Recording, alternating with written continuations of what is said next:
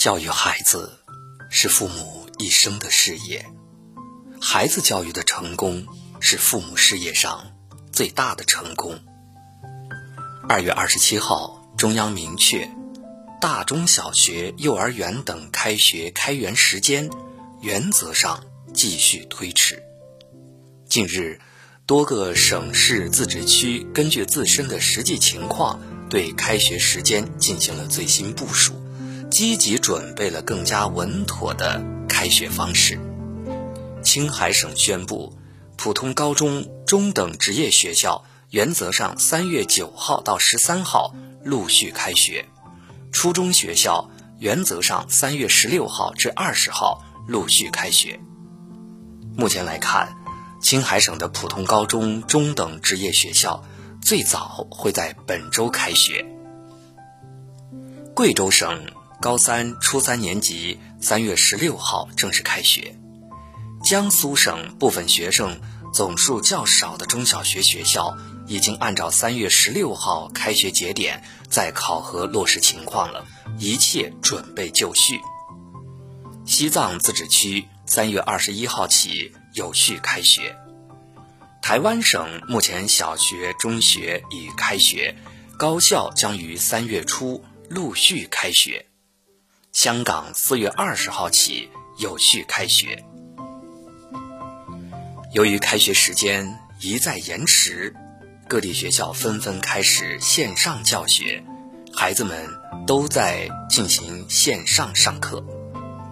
在这个特殊的时期里，自律的孩子会越来越优秀，原本成绩一般的孩子很可能因此而明显退步。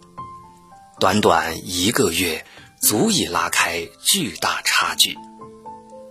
花有重开日，人无再少年。孩子的教育是一场无法撤回的直播，一辈子只有一次机会。请记住，孩子是你的唯一，教育好自己的孩子，永远是你最重要的事。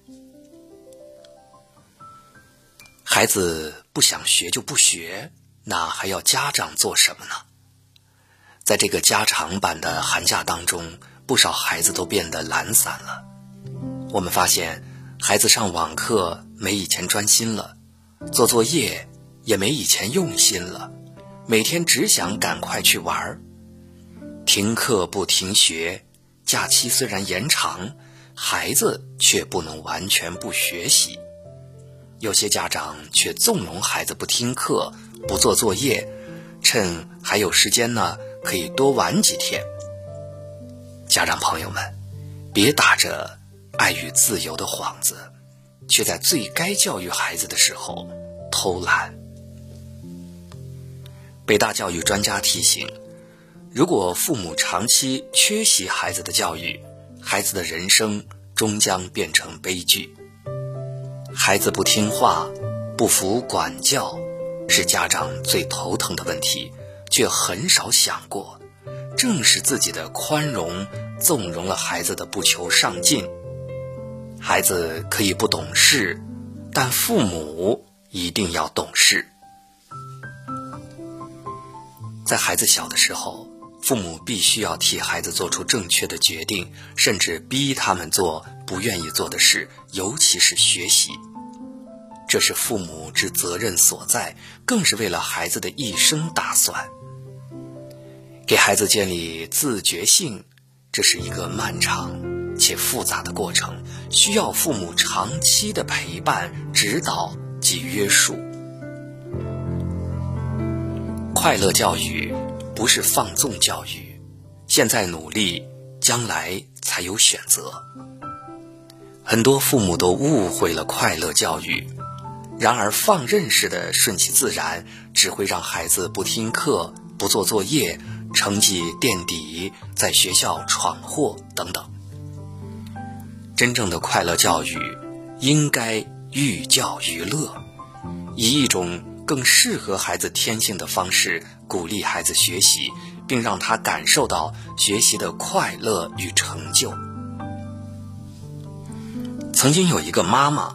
让儿子学拉小提琴，孩子嫌累想放弃，妈妈依然严格要求，一直鼓励。终于，孩子坚持下来了，不仅拉得越来越好，还代表学校参加比赛。当他知道自己拿了第一名的时候，笑得无比开心。之后就更加用心的学习，这才是快乐教育。现代社会的诱惑太多，如果家长不加以约束管教孩子，孩子就没有足够的自觉性和自控能力，只会越学越坏。有时候孩子小，过得没有一点压力，可是长大了未必对父母心存感激。学习的苦，规则的约束，这是每一个孩子都应该学着去承受的。真正的快乐教育，并不意味着对孩子放任自流、缺乏管教。对于孩子，该有的规矩要有，该有的能力要练。千万别在孩子身上偷懒，那会让你有深深的遗憾。总是听到父母抱怨：“哎呀，现在的孩子呀，太难养了。我要赚钱养活一家子，哪有那么多时间管孩子呢？宁愿花好几百给孩子买辅导书，可是没有你的辅导，孩子也不会看。宁愿花好几千给孩子报补习班，可是没有你的督促，孩子也不会学。好孩子是管出来的。”优秀的孩子是陪出来的。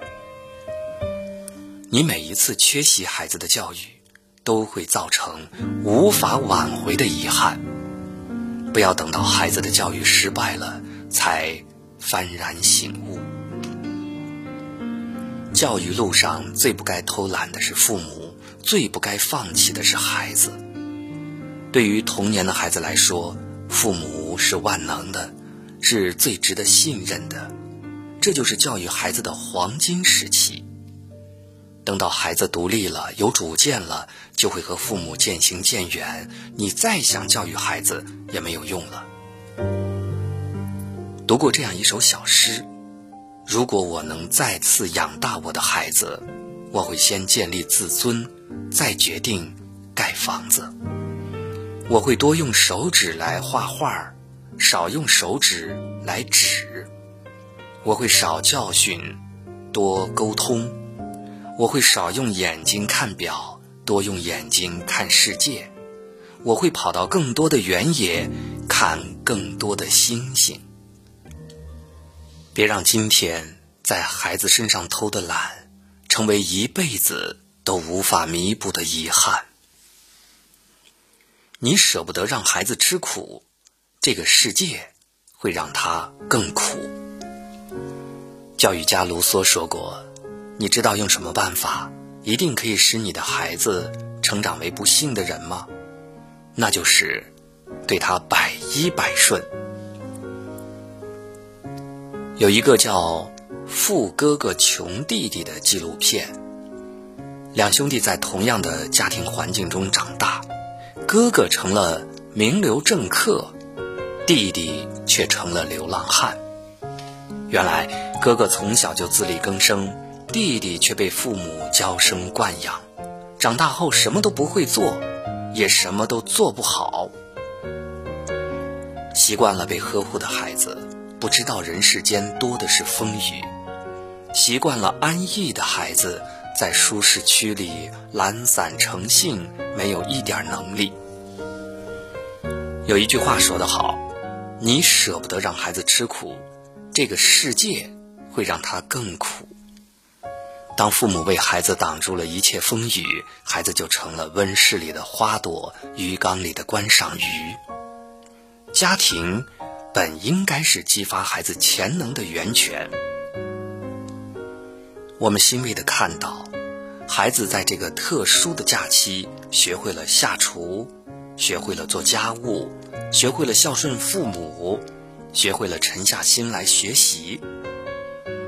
人生没有温室，越早让孩子知道做人的道理，他就越早学会自己独立的生活。蠢才是最高级的关爱。你若不狠心逼孩子一把，永远不知道孩子有多优秀。没有无缘无故的差孩子，也没有无缘无故的好学生。每个孩子的起点和天赋大多一样，影响他们成长速度快慢的是父母。董卿自三岁起就一直接受父亲的严格教育，不仅要早起锻炼，还要每天背成语、抄古诗、读名著。每次父亲在饭桌上批评他时，他总是食不知味，一边哭一边吃饭。可多年后，当董卿成了央视最为人知的主持人后，终于明白了父亲的良苦用心。我现在在回想，觉得他让我做的每一件事都对。这是董卿现在对父亲的一番认可。有远见的父母都会狠心逼孩子一把。这个社会并不公平，优胜劣汰更是生存的法则。没有谁的幸运可以凭空而来，只有努力拼搏。才能够足够的幸运。